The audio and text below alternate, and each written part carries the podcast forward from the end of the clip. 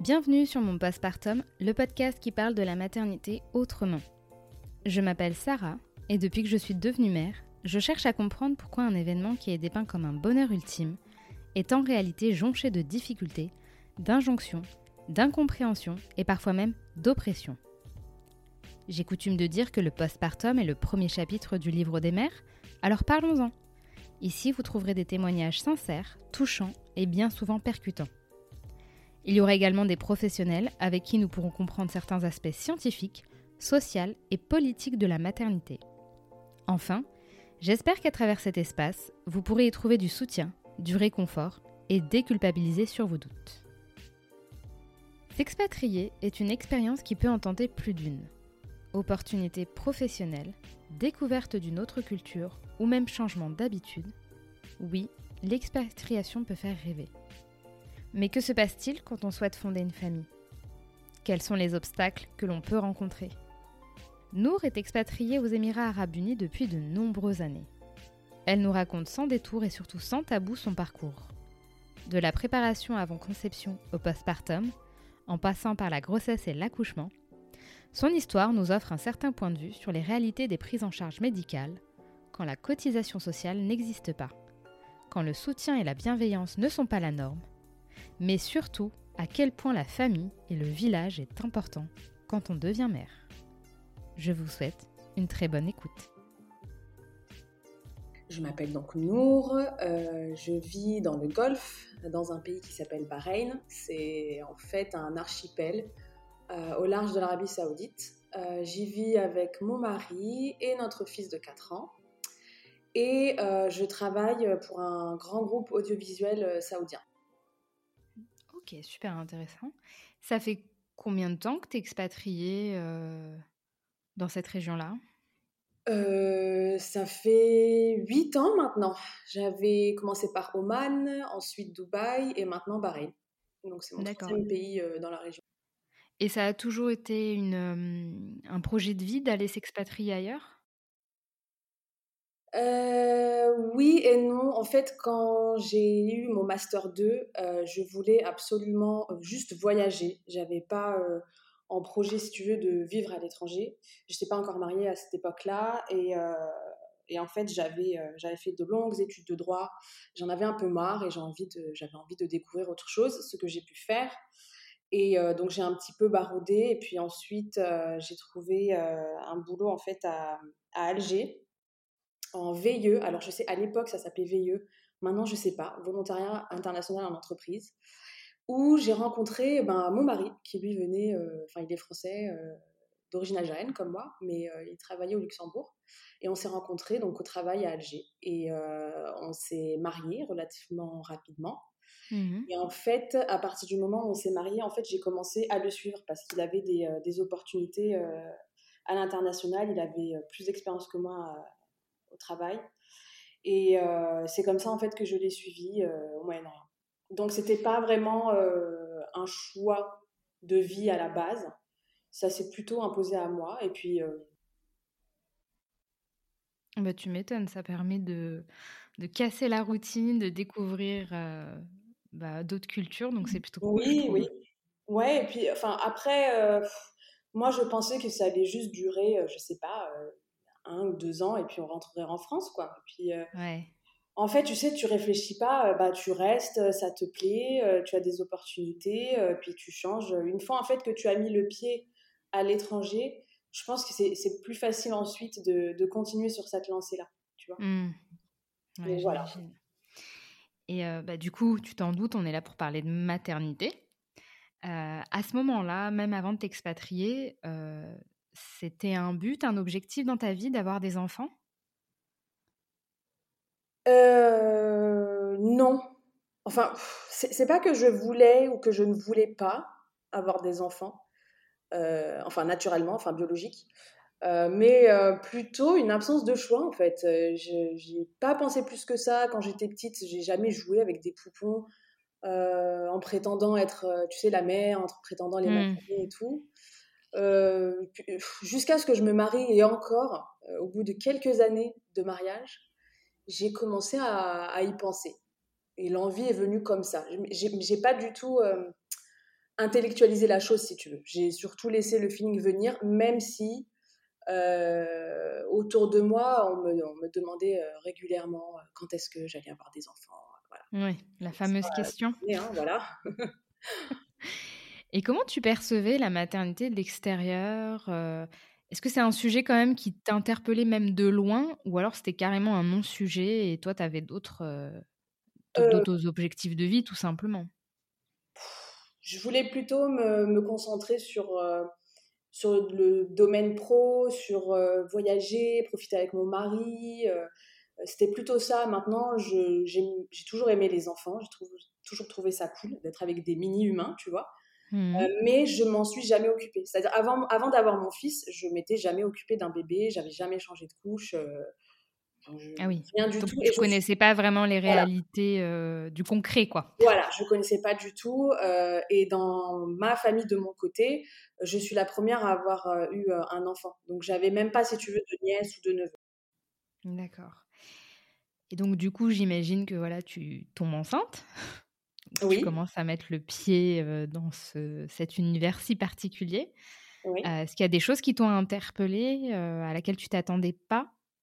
Et du fait aussi de la de l'éloignement géographique par rapport à ta famille? Ouais, euh, ça a été une grosse préparation. En fait, bizarrement, j'évitais tout ce qui était, tu sais, les séries Baby Boom, j'évitais de mmh. lire les forums. Je me contentais de lire des sujets qui m'intéressaient comme l'allaitement ou l'alimentation, ce, qui, ce que je devais faire ou pas concrètement dans ma vie de tous les jours. je ne m'intéressais qu'à ça et qu'à la grossesse et à l'accouchement, pas du tout le postpartum. Euh, et j'étais déjà assez anxieuse de base parce qu'on considérait ma grossesse comme une grossesse à risque.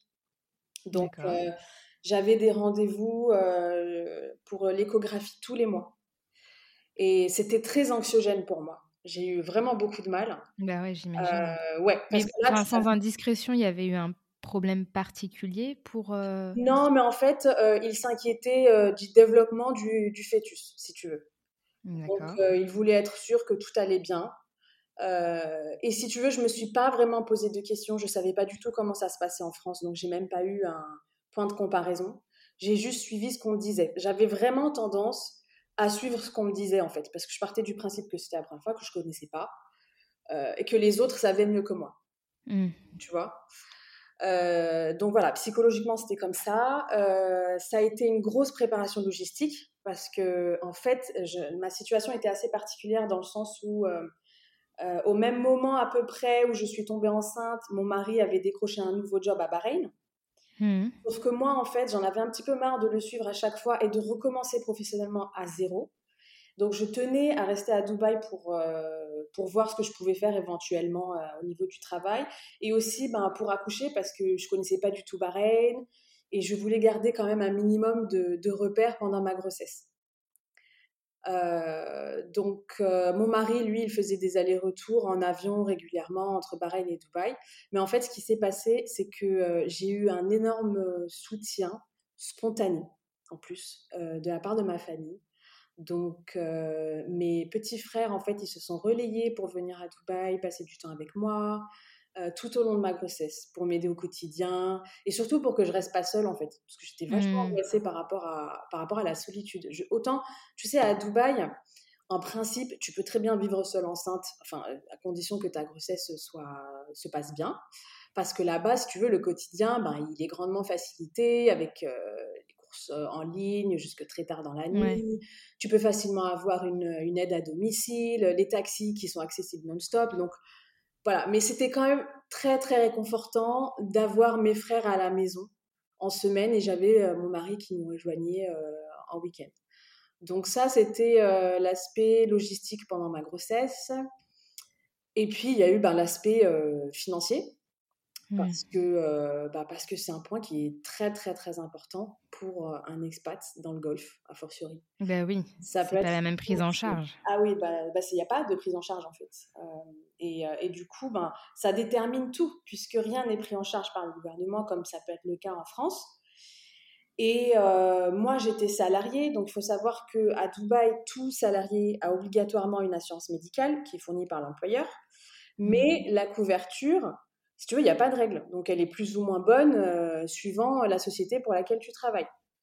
Donc, c'est pas un point qui est négligeable, tu vois. Et euh, pour te donner une idée, euh, vite fait, des coûts, bon, après, c'était à cette époque-là, dans cet hôpital-là, avec ma gynéco, mais ça, peut, ça peut varier, tu vois, et peut-être que les choses ont changé entre-temps. J'imagine même que les prix ont augmenté mmh, à bah cause du Covid, mais les, les, visites médicales pour les échographies, elles coûtaient à peu près 200 euros. Euh, je le faisais tous les mois en plus, donc sans compter les coûts annexes comme euh, les prises de sang par exemple. Ensuite, tu as aussi des, euh, des offres de package grossesse plus accouchement. Et si tu veux un package basique, ça va être à peu près 2500 euros dans un hôpital privé. Et ensuite, la facture, elle va monter selon que tu prends ben, la péridurale ou pas, selon que c'est une césarienne. Ah oui, ah oui même ça en fait. c'est vrai que pour la, la, française que je suis. ça, me paraît, oh, ça me paraît, j'ai l'impression que tu parles d'une autre planète là. en fait, c'est à l'américaine, tu vois, si c'est un, accouchement très compliqué ou pas, si c'est une grossesse multiple, tu payes par tête de bébé qui sort, tu vois. Ah oui, d'accord. Euh, ouais, ouais, sans compter ben, les, tous, tous, les tests que tu dois faire avant, pendant et après l'accouchement, notamment sur, euh, sur le nourrisson. Tu as un vaccin aussi euh, que tu payes. si par exemple le bébé a un, problème ou par exemple qu'il naît prématurément et qui doit être en couveuse par exemple ou en ICU, je sais pas comment on dit en français, mais tu sais dans les, les zones à l'hôpital où on prend en charge si tu veux les, les, tout petits nourrissons qui ont besoin de soins supplémentaires. Ah, les, la néonate, je crois. Voilà, peut-être, ouais, j'imagine. Et eh ben tout ça, tu vois, ça, ça a un coût. Et c'est pas forcément couvert quand tu as une assurance. Donc, tu es obligé, si tu veux, euh, en amont, de, de, bien être sûr que tu, tu, pourras pallier si jamais il y a un problème. Tu vois? Ah oui, donc euh, là, tu fais une vraie recherche, tu fais de la prospection en fait. Absolument, absolument. Et c'est ce que d'ailleurs euh, j'ai fait, tu vois, parce que là-bas, bon, il y a de très bons médecins, c'est pas c'est pas ce problème-là auquel on est confronté, c'est plus que ben le patient, c'est surtout un client. Donc la prise en charge va être totalement différente de ce qu'on va avoir en France. D'ailleurs, tu vois, pour la petite anecdote, j'avais perdu les os en début de soirée. Et quand j'étais allée à l'hôpital, on m'a dit que, étant donné que mon assurance ne couvrait que deux jours d'hospitalisation post-accouchement, bah, il valait mieux que je revienne passer minuit pour ne pas que je perde, entre guillemets, une journée. Et que donc je ah Oui, tu vois à ce point-là, en fait. Ils sont vraiment tatillons, quoi. Bah, en fait, ils ont fait ça pour m'aider au final. oui, je sais, enfin, je, me doute euh, bien, mais c'est tellement fou à entendre. Il y a un calcul, ouais, ouais, il y a un calcul. Et en plus, après coup, moi, je savais pas du tout que quand tu perdais les os, ben, c'était la porte ouverte aux infections. J'avais, oui. je m'étais pas suffisamment renseignée, tu vois. Donc moi, j'ai suivi, en fait, je suis rentrée à la maison et j'ai attendu et que, voilà, à minuit et demi, euh, euh, j'avais été, j'avais été prise en charge mais c'est pas immédiat, tu vois. Enfin, il, y a une sorte de calcul euh, qu'ils prennent en compte qui est très, très, très étrange quand on vient d'un pays où on n'a pas ce genre de, fonctionnement, tu vois. Bah oui, oui, bah c'est clair. Là, c'est le jour et la nuit avec, euh, avec la France, pour le coup. Mais c'est en même temps une généralité à l'échelle mondiale. Il y a beaucoup de pays qui fonctionnent comme ça. Ah oui, oui, oui, oui, oui. Euh, de ce point de vue, d'ailleurs, je pense que la France, franchement, c'est un pays où, où tu as ce luxe-là quand même. Ouais. C'est vraiment bah, En t'écoutant, oui. en m'écoutant, oui, voilà. En m'écoutant, oui. Et tu t'en rends compte euh, surtout quand tu, quand tu quittes la France, en fait. C'est ça. Et, euh, ouais, voilà. Et du coup, enfin, parce que tu expliques que voilà, tu as quand même eu du soutien euh, pendant ta grossesse. J'imagine que tu étais aussi en contact, que ce soit par téléphone, Skype, des visios, etc. Est-ce qu'on est-ce que tu as des femmes proches de ta famille qui ont essayé un peu peut-être de te donner des conseils, te parler de l'après? Parce que toi, tu expliques que tu t'es arrêté à l'accouchement dans ta préparation. Euh, est-ce que là, avec le culte, tu as, perçu qu'on avait essayé de te donner des conseils?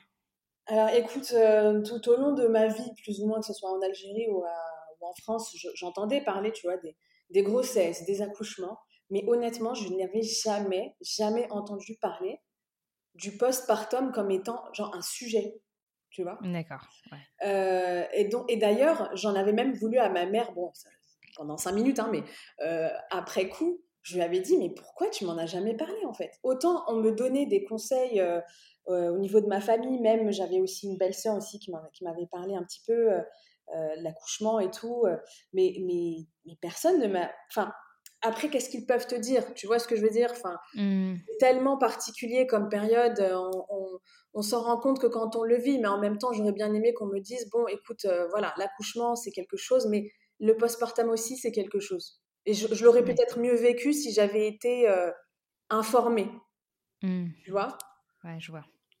Qu'on t'ait au moins aiguillé là-dessus et que tu fasses tes recherches à la rigueur voilà, sur ce sujet. Quoi. Mais justement, bon, bah, tu es arrivé à minuit et demi hein, à l'hôpital. Euh, j'imagine qu'au bout d'un moment, ton fils a pointé le bout de son nez. Oui.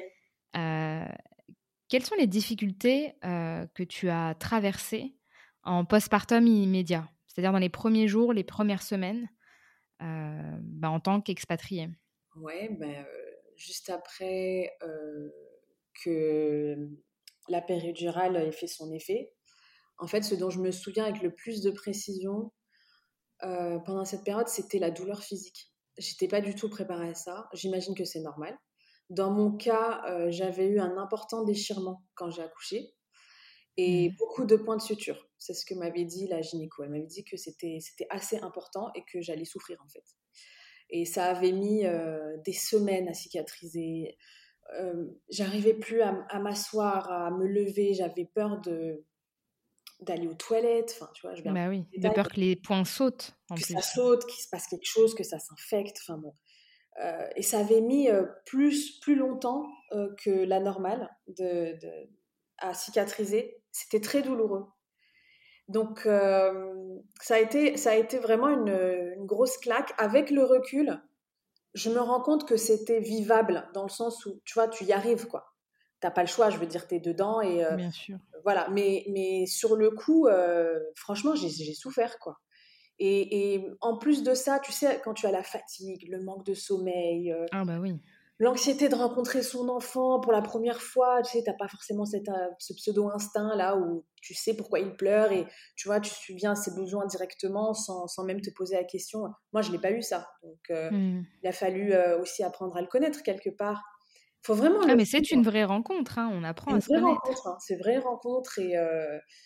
Et ça, c'était pas facile. Et en même temps, bah, heureusement que mon mari était là, hein, parce qu'il avait, il avait posé des jours de congé. Donc, il, a, il a pu m'accompagner tout le long. Et j'ai eu aussi, dans les semaines suivantes, enfin même très rapidement en fait, j'ai eu des difficultés pour l'allaitement. Oui. Et psychologiquement, ça, c'était vraiment difficile. plus que le reste, en fait. Parce que tu sais, j'avais eu cette impression d'être une incapable à ne pas pouvoir faire une chose aussi naturelle que l'allaitement. Et que tout le monde y arrive, sauf moi. Tu vois. évidemment, mmh. c'est faux, hein, c'est, juste une impression. Ah bah, l'allaitement est naturel, mais n'est pas inné.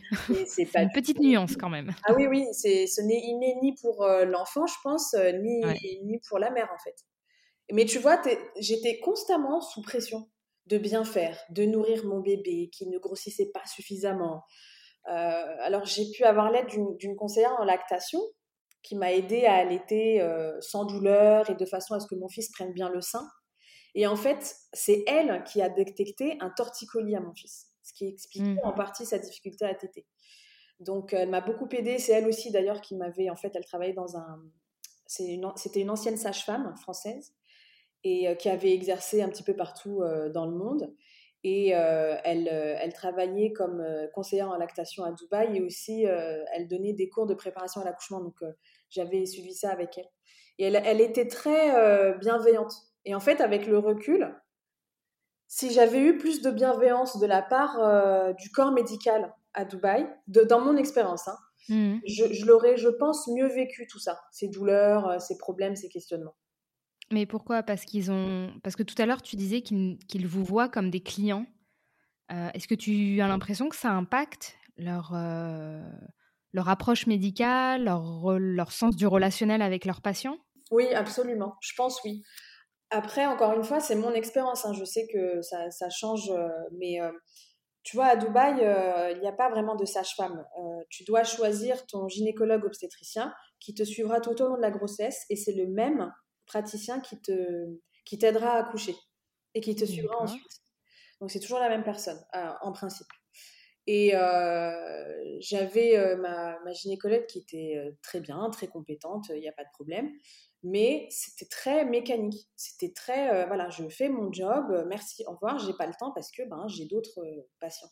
Et tu vois, quand, quand j'ai accouché, c'est pas qu'ils étaient froids ou pas sympas, pas du tout, mais c'était c'était juste, tu vois, il n'y avait pas le côté bienveillant, psychologique. Mmh. tu vois, très mécanique en fait, très protocolaire.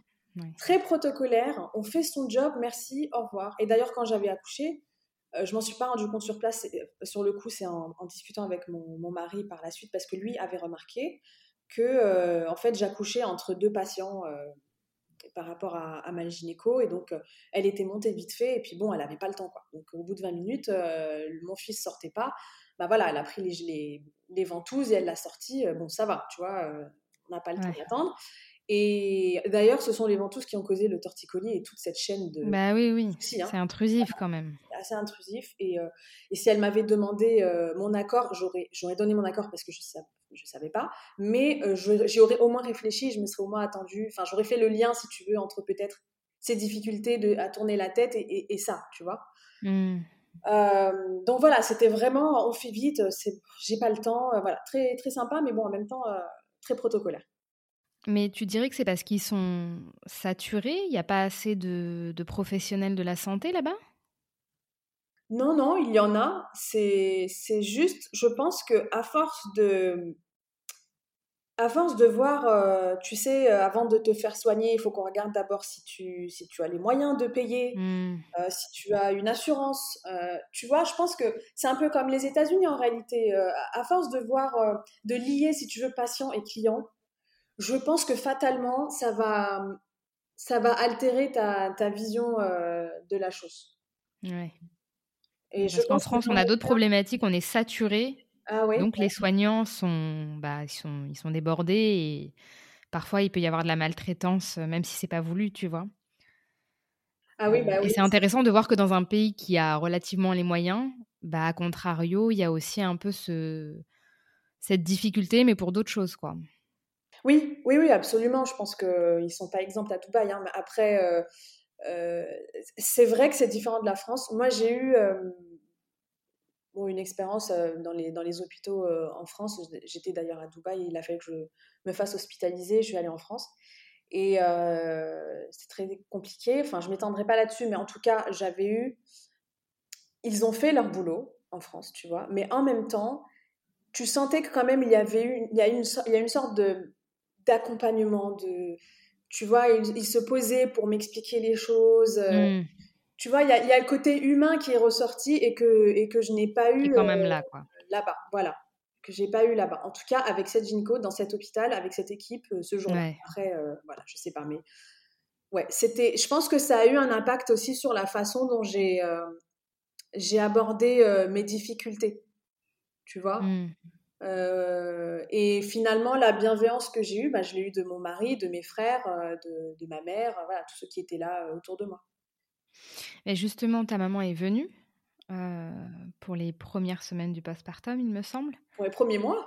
Pour les premiers mois, génial. Vraiment. Ça, c'est du luxe. C'est super. Et euh, en quoi est-ce qu'elle t'a aidé Qu'est-ce qui. Là, avec le recul maintenant, euh, Qu'est-ce que tu as constaté à travers son aide? Est-ce que tu as eu une transmission de sa part? Euh, Tu parles de bienveillance aussi. En quoi ça t'a aidé de l'avoir à tes côtés? Bah En fait, euh, sa présence, elle a fait toute la différence.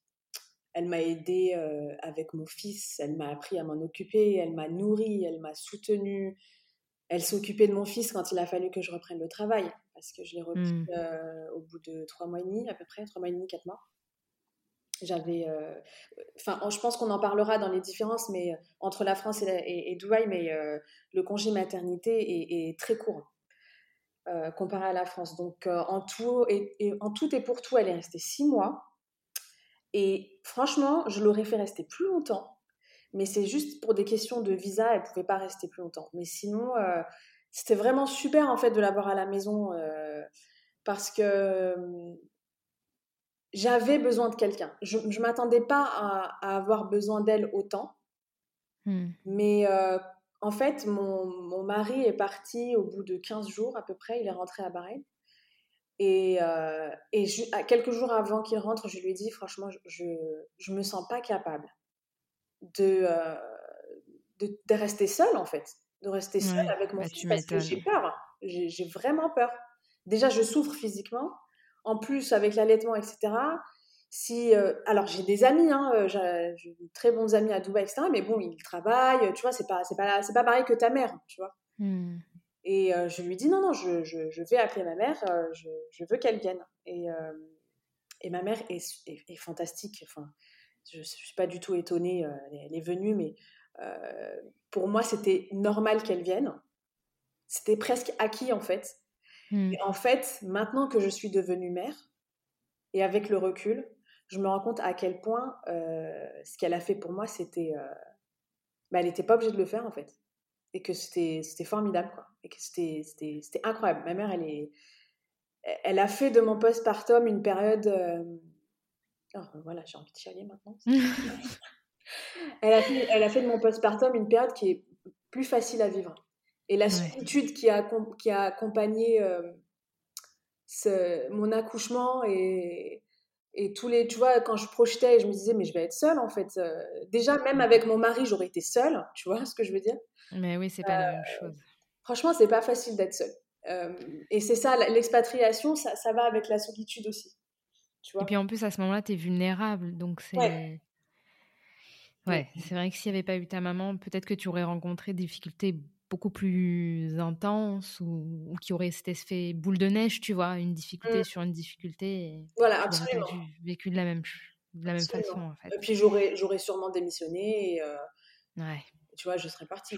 ma, ma, vie aurait été, aurait été différente, je pense. Ouais, c'est sûr. Et bah, j'imagine qu'elle a passé du temps, il y a eu des discussions. Est-ce qu'elle t'a fait part de sa propre expérience? Du postpartum, d'éventuelles difficultés? Qu'elle aurait pu connaître Parce que j'imagine qu'en plus, sa génération, elles n'ont pas eu l'espace de s'exprimer. Oui. Ça a dû être extrêmement dur pour elle. Oui. Euh, parce que j'imagine qu'elle est euh, d'Algérie. Donc, elle s'est, elle, expatriée en France. Ou alors, elle est peut-être née en France, je ne sais pas. Euh, elle a immigré en France. Elle a immigré en France. Donc, elle a dû vivre un peu ce que toi, tu as vécu. est-ce qu'elle a eu le, le relais nécessaire? Enfin, Est-ce qu'elle t'a fait part de son expérience, du coup? Oui, c'est marrant. C'est marrant que en fait, je, me rends compte que je, réitère euh, ce, que, ce que ma mère a fait en fait avec sa mère. Euh, elle est partie, euh, pareil. alors moi, c'était un peu compliqué parce que je suis née en France, si tu veux, mais en principe, ma mère vivait encore en Algérie et elle travaillait en Algérie pendant que mon père travaillait en France. donc en fait, j'ai fait exactement la même chose en réalité. le schéma familial. ouais, ouais, c'était le même, plus ou moins, quoi, mais ouais, dans les, dans les grands principes. Et, euh, et, donc, la mère de ma mère était avec elle euh, tout le long, si tu veux, du postpartum. Euh, elle était là aussi pour s'occuper de moi pendant que ma mère travaillait après son congé maternité. Donc, ouais, j'ai refait la même chose et c'est vraiment intéressant parce que du coup, mon expérience a été l'occasion, si tu veux, de partager beaucoup plus sur des sujets que j'avais pas forcément abordés, en tout cas pas en profondeur avec elle pendant ma grossesse et encore moins avant. elle me montrait, par exemple, elle m'a appris comment on, masse le bébé, que ma grand-mère, c'est ce qu'elle faisait avec moi quand j'étais bébé, qu'on massait à l'huile d'olive pure.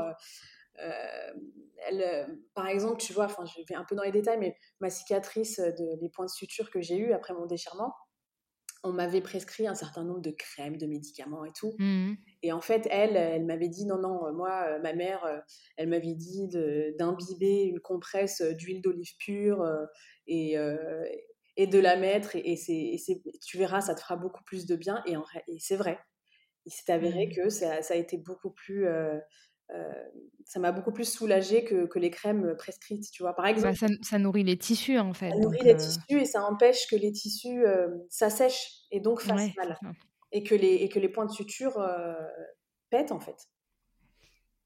Donc tu vois, il y a eu un certain nombre comme ça de, de choses où, je sais pas, par exemple, pour l'allaitement, j'avais des difficultés aussi avec la quantité de lait que, que je produisais naturellement et euh, elle préparait euh, des, euh, des, infusions à base de graines de fenugrec, tu vois, les choses qu'on fait mmh. en Algérie et sans doute au Maghreb.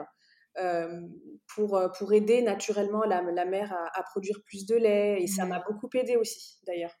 Donc, tu vois, elle a apporté aussi sa propre expérience et, et je l'ai suivie les yeux fermés, évidemment. J'ai total, totalement confiance en elle. Et, et sa sagesse et son expérience ont été d'une grande aide aussi. Ouais, j'imagine. Mmh. Surtout quand on est déjà quand on est dans son pays, je peux te le dire, en étant né en France et en ayant un postpartum en France, c'est difficile. Mais j'imagine qu'en tant qu'expatrié, c'est ça ajoute en fait une difficulté supplémentaire. Mais tu expliques que tu avais un, un entourage amical. Est-ce que tu avais des mères autour de toi à Dubaï, à Oman Quelques-unes, oui. Pas, tant que ça, mais quelques-unes, oui.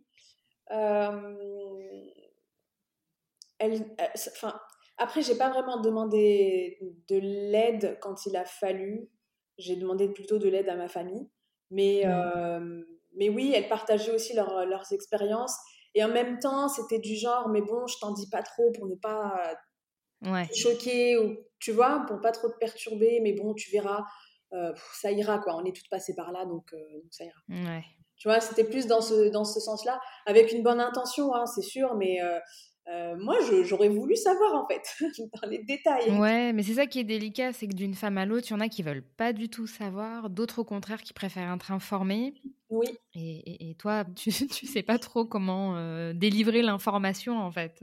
Ouais, c'est ça. maintenant que je suis à leur place, oui, je, je, tu vois, j'ai eu ma belle-sœur, euh, la femme de mon frère, qui était tombée enceinte après moi et qui me posait des questions.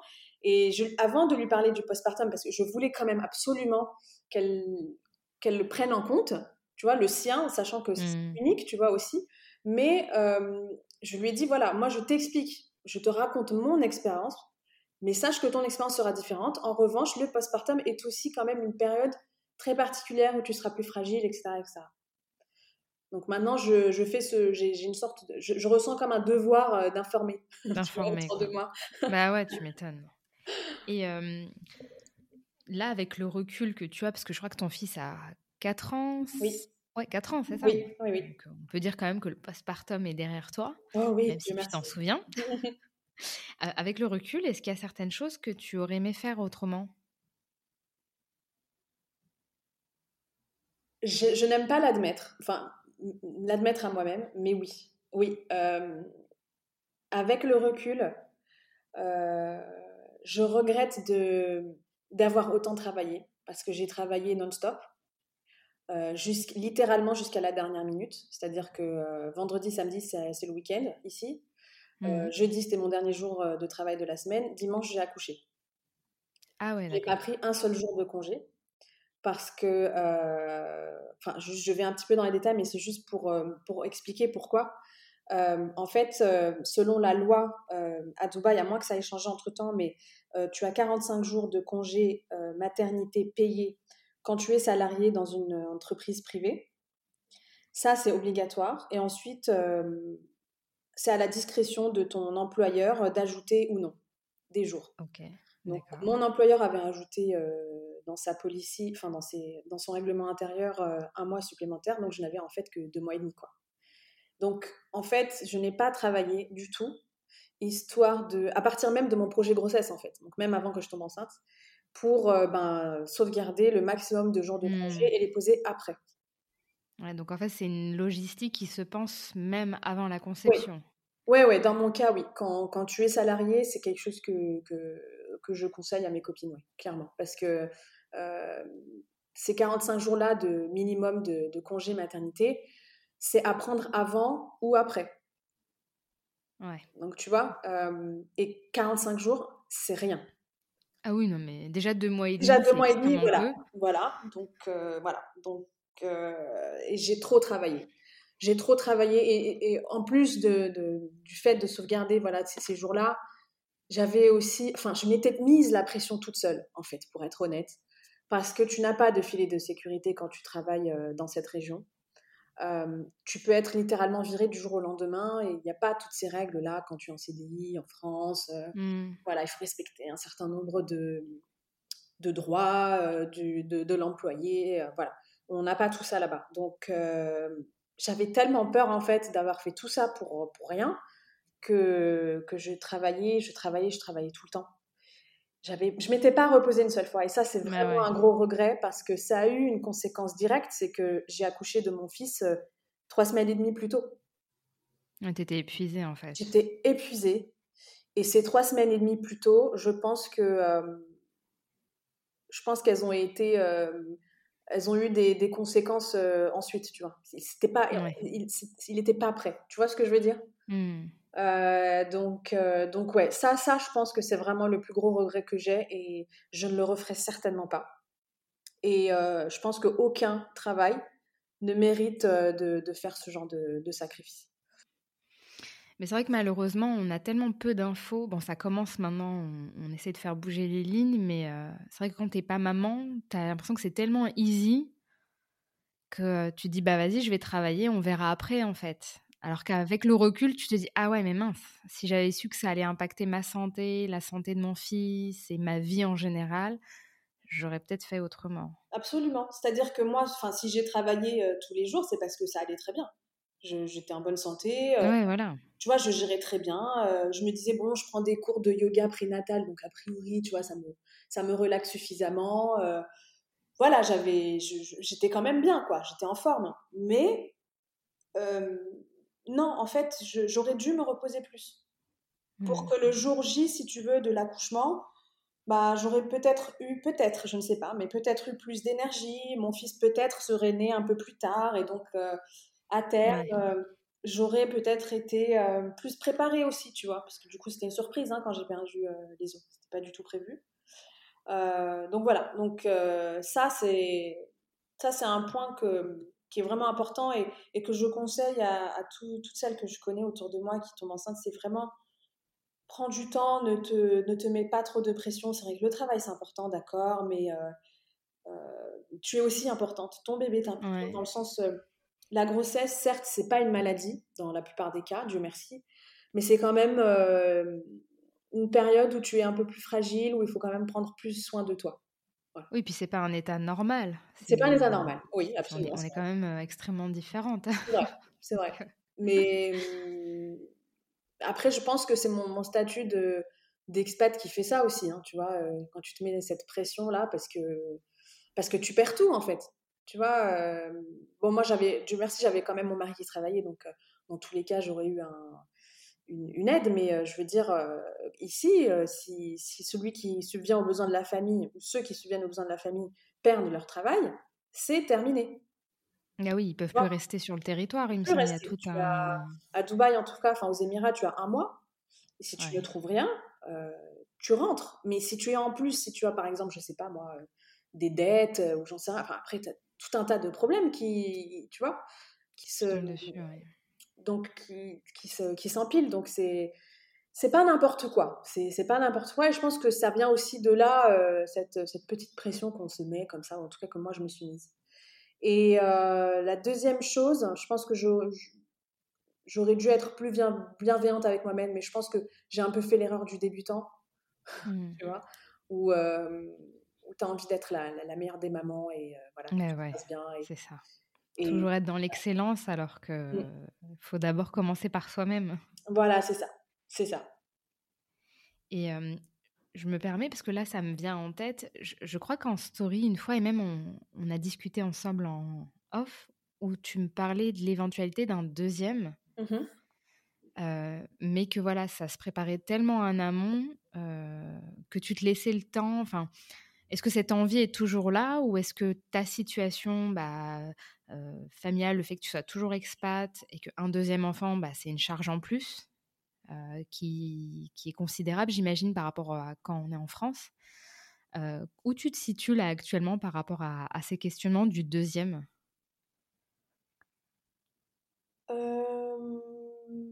Ce qui est certain, c'est que je voulais pas d'enfants rapprochés. Euh, parce que euh, je voulais. J'étais déjà suffisamment fatiguée, déjà, pour être honnête. tu m'étonnes. bon, quoi, tu vois, j'avais, pas envie de me retrouver avec un deuxième lait couche, euh, machin, non. je voulais me, me, me, concentrer sur mon fils d'abord, et puis ensuite, je l'ai vu grandir, et puis c'était chouette. Et j'étais très bien avec un seul. Après, c'est vrai que au bout de ces... Quand il a eu 14 mois, à peu près 14-15 mois, j'ai finalement rejoint mon mari à Bahreïn. Donc, j'ai quitté les Émirats. J'ai gardé mon travail, je tiens à le dire. Ouais. Mais me semble que c'était ça, en fait, ton but. C'était de rester à Dubaï pour après avoir une mutation. Voilà, pour une sorte, oui, voilà, en quelque sorte. Hein, pas vraiment ça, mais en quelque sorte, voilà, garder mon, mon boulot, mon poste, mon salaire, etc. Mais travailler de chez moi à Bahreïn. Dieu merci, j'ai réussi à le faire. Ouais. j'ai quand même travaillé pour. et, et, là, par exemple, je dirais pas non pour avoir un deuxième. D'autant plus que ma, ma, situation personnelle est beaucoup mieux, tu vois. déjà, je suis réunie, on est réunis, mon mari et moi, donc déjà, c'est mmh. différent. financièrement aussi, bon, j'étais pas trop mal non plus à Dubaï, mais c'est mieux maintenant aussi. Mmh. Parce que Bahreïn, tu vois, c'est le coût de la vie, etc., est différent. Le package aussi de, niveau du travail est différent. Donc, tu vois, la prise en compte des, des frais scolaires, par exemple, mmh. énormément les, la donne. après, enfin, j'ai pas envie de paraître comme, tu sais, celle qui, qui conditionne la, la une, potentielle grossesse à, à l'argent ou quoi, mais c'est quand même. Mais c'est une, c'est une réalité. Ah, c'est une réalité quand même. Tu vois, c'est quelque chose qui est à prendre en compte. Je veux dire, tu fais pas des enfants si tu veux rester. Enfin, ah, oui, tu, peux pas rester. Et puis je te dis qu'en France, malgré le fait qu'il y ait beaucoup plus d'aide et tout, je pense qu'il y a pas autant. Enfin, il y a plus autant d'aide qu'autrefois déjà. Ah oui? Que le coup Bah ouais, il y a quand même... bah parce que c'est saturé, hein, le système social et, et, et, médical commence à être saturé, donc forcément, il faut enlever certaines choses. Après, ça reste toujours bien, mais moi, je vois les jeunes parents qui réfléchissent parce qu'ils se disent, bah, deuxième enfant, il y a moins de temps. Au niveau du boulot, c'est peut-être plus compliqué. Et puis même si tu as une protection, c'est un peu plus officieux, c'est-à-dire qu'il y a une discrimination quand même auprès des mères. Où tu peux être un peu rétrogradé, muté dans un truc un peu moins intéressant, enfin, tu vois. Et forcément, ça se réfléchit. Est-ce que ça vaut le coup d'avoir un deuxième si tout mon confort de vie y passe, tu vois? D'accord, je suis rassurée de ne pas, de pas être la seule. Ah non, non, mais c'est peut-être aussi générationnel, tu vois, mais le coût de la vie a augmenté un peu partout, il y a des difficultés partout. Et moi qui suis mère de deux enfants, je te le dis, ça, ça change un petit peu quand même, tu vois. Je le sens, oui bah, c'est plus aussi facile, c'est plus aussi fluide, on va dire. voilà, ça, ça, se rééquilibre à un moment donné, mais il faut bosser pour. Oui, et puis tu, tu as envie, euh, comme toutes les mères, a priori, d'offrir le meilleur à tes enfants. Ben oui. Le meilleur, ça. demande ben, de l'argent, il hein, ne faut pas, faut pas se leurrer. On hein. va pas se mentir, bah, bien sûr. Donc euh, oui, euh, tu vois, par exemple, d'ailleurs, je pense que je te l'avais dit en, en, parallèle, mais à Dubaï, je trouve, alors à Bahreïn un peu moins, mais je trouve que à Dubaï c'était quand même assez rare de voir des expats occidentaux en tout cas, enfin qui viennent d'Occident, euh, avec plus de deux ou trois enfants. C'est vraiment c'est pas courant. Ouais, mais ça m'étonne. Ben, oui, ça, c'est pas étonnant en même temps. Hein, si euh, tout est payant. Euh... euh l'école, l'école la crèche de mon fils euh, à Dubaï, elle me coûtait un peu plus de 1000 euros par mois. Il avait 6 mois. Donc, euh, je veux dire, à un moment donné, euh, tu vois, après l'école, on, parle quand même, on monte à 10 000, 15 000, 20 000 euros l'année. c'est à prendre en compte. Quand on a un, déjà, c'est beaucoup, mais quand on a 3, 4, tu vois. Ah oui. Bah, déjà, moi, je n'irais pas jusque-là, je dirais même deux déjà. je pense aussi que j'irai jusqu'à deux. Enfin, je sais pas, hein, mais euh, seul sait pour le moment, mais. Ouais, c'est ça. Donc non, moi, je, je, je, pense que les, les, auditrices qui nous écouteront comprendront très bien ce, cet aspect-là, parce qu'on ne fait pas famille pour manger du pain rassis et de l'eau, tu vois? C'est quand même... On a envie de voyager, de leur proposer des activités et de garder un confort de vie même en tant qu'adulte. Exactement. Et c'est marrant qu'on en parle maintenant parce que la femme de mon frère, pareil, en fait, je lui disais mais bon, vous, en France, enfin, tu vois, je parlais euh, de choses, euh, des clichés, parce que, des clichés, pardon, parce que je ne m'y connais pas, mais je dis, mais ça va, en France, vous avez quand même des aides, l'école est gratuite. Je veux dire, bon, hein, ça va, c'est pas non plus. Euh.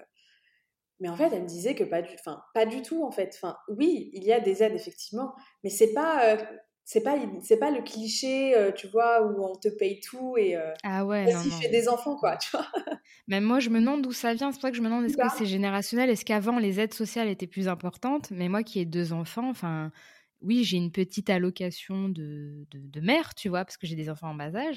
Mais je veux dire, ça me paye quasiment rien. Bah, c'est ça, quoi. Enfin, même si tu recevais, je je sais pas moi, 300 euros par, par famille, je veux dire, c'est quoi 300 euros au final? Tu vois ce que je veux dire Bah, c'est quelques paquets de couches, deux, trois paniers de courses, et puis voilà. voilà.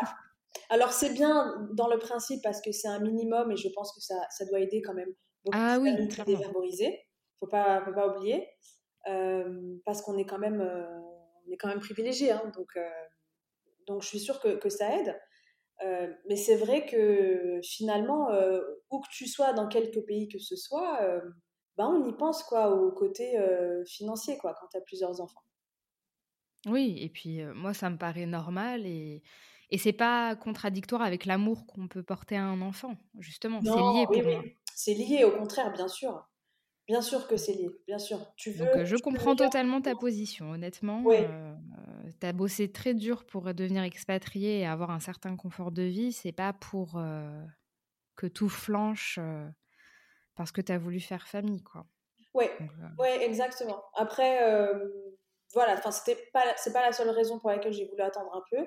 Euh, c'est une raison assez, bon, c'est assez mineur quoi. En réalité, j'avais juste pas envie d'avoir des enfants euh, proches. Voilà, j'avais, j'avais envie que, tu vois, maintenant, par exemple, si demain je tombe enceinte, euh, je suis rassurée parce que je me dis que mon fils est relativement indépendant. C'est plus un bébé.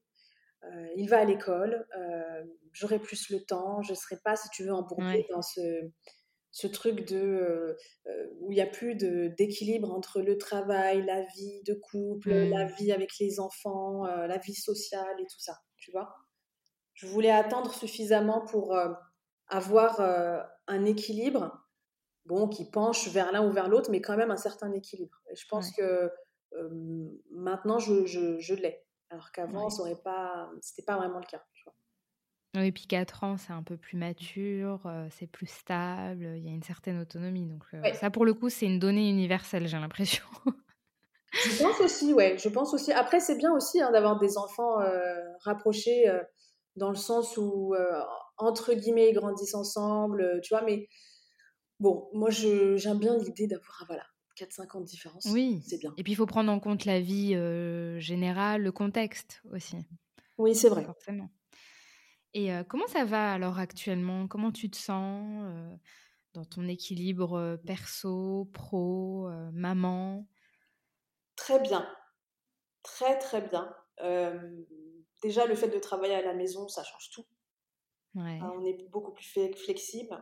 il faut, je, tiens à dire aussi quand même que je travaille pour une entreprise qui est très orientée respect de la femme quand elle tombe enceinte, quand quand elle a Ah, ça c'est cool. Voilà, ça, ça a été euh, génial. Et en général, quand même, à Dubaï, euh, les entreprises sont comme ça. En général, quand même. Euh, il y a vraiment une. Je pense que c'est aussi culturel, tu vois. dans les pays arabes et africains, tu vois, c'est le rôle de la mère est très important. On, on, la respecte, je trouve, plus. Mmh. Dans le cadre du travail, en tout cas aussi. Tu vois, moi, on m'avait laissé, euh, on me laissait partir deux heures plus tôt pour que je puisse allaiter. Euh, il y avait aussi un coin pour pouvoir allaiter euh, là où je ah travaillais. C'est quand même bien pensé, quoi. Ah, c'est super bien pensé, quoi. C'est super bien pensé. avec mon, mon, manager direct, j'ai jamais eu de problème. J'avais pas du tout peur, tu vois, de, de devoir ben, partir plus tôt parce que mon, mon, fils était déclaré malade à la crèche ou des choses comme ça. Tu vois, tout ce côté-là qui aurait pu être un, quelque chose de stressant, tu vois, un stress en plus, je ne l'ai pas eu. Et je pense mmh. que c'est très lié à la culture euh, locale. Euh, je doute pas qu'il ait ça en France, mais je pense un peu moins quand même, selon euh, ce que j'ai entendu, tu vois, de ma famille et de mes amis. Il n'y a pas vraiment eu ça. Et euh, mais donc voilà, j'ai cet équilibre-là entre le boulot, mon fils, avec lequel je, je passe énormément de temps quand il termine l'école. Enfin voilà, c'est et puis on est réunis, quoi. C'est pas évident du tout hein, de vivre euh, un an euh, séparés. C'est dur. Ah, Aussi bien pour la mère que pour le père. Hein. Ah oui, et puis l'équilibre est difficile à tenir parce qu'il y a les engagements de l'un, de l'autre. Euh, Ça, je le referai pas, par exemple, tu vois. je le referai pas. Et, et pour terminer, si, voilà, si tu as une jeune mère une, ou une future mère qui est expatriée ou qui va en tout cas être expatriée, est-ce que tu aurais un conseil ultime à lui donner? Si elle n'est pas encore expatriée, qu'elle est, on part du principe qu'elle est en France, hein, si elle est toujours en France, euh, je lui conseillerais d'accoucher en France. Par rapport à la prise en charge, par rapport à ses repères qui sont encore là-bas, par rapport à son entourage qui potentiellement peut être là. Euh, je parle vraiment pas du tout, là, pour le coup, de l'aspect matériel, mais vraiment psychologique. Euh, je pense que c'est. Je, en tout cas, moi, à sa place, je, je, resterai en France pour accoucher et ensuite je partirai. D'accord. Euh, parce que sinon, ça fait trop de choses euh, nouvelles à la fois. Je vois. Tu vois? Maintenant, si elle est déjà expat, je pense que je lui conseillerais d'abord de bien s'informer selon sa situation, si elle est salariée ou pas, etc., de bien s'informer sur ses droits, de bien choisir aussi son praticien c'est très important si elle est par exemple euh, dans un pays comme les Émirats, euh, où il n'y a pas tout ce système de, sage-femme ou voilà quelqu'un euh, qui tu sais pas qui va t'accoucher au final. et de, bien s'entourer aussi parce que quand tu es expat, ce qui est assez magique, c'est que le fait que tu sois loin de tes proches, les amitiés sur place peuvent peuvent se faire de façon plus intense, plus rapidement. D'accord. Parce qu'on sait que euh, bah, rien n'est acquis en fait. Tu vois, la personne, elle peut partir euh, du jour au lendemain. Donc je pense qu'il y a ce truc-là qui fait que euh, quand on, trouve des amis, ce sont de, vraiment de très bons amis et vraiment rapidement, alors que chez nous, ça, aurait peut-être mis un peu plus de temps. Donc bien, bien s'entourer, ne pas hésiter aussi à, bah, demander de l'aide à ses, à ses amis, ses proches, à la communauté aussi francophone peut-être, française sur place euh, mmh. moi, je sais qu'à Dubaï, euh, il y a un gros réseau, il y a beaucoup de groupes Facebook euh, d'expats, pas seulement français, mais francophones en général. À Dubaï, on s'échange les adresses, des conseils, etc. Ça, c'est super important. A fortiori quand tu es une, une nouvelle maman. Donc, voilà. Et puis, une bonne ressource, quoi. Voilà, exactement. Et puis prendre les choses ben, comme elles viennent bien se renseigner, puis, euh, puis pas trop se mettre la pression. Ça va aller, ça finira par aller. Euh, mais euh, voilà, il faut, faut bien se, se préparer sur tous les plans avant.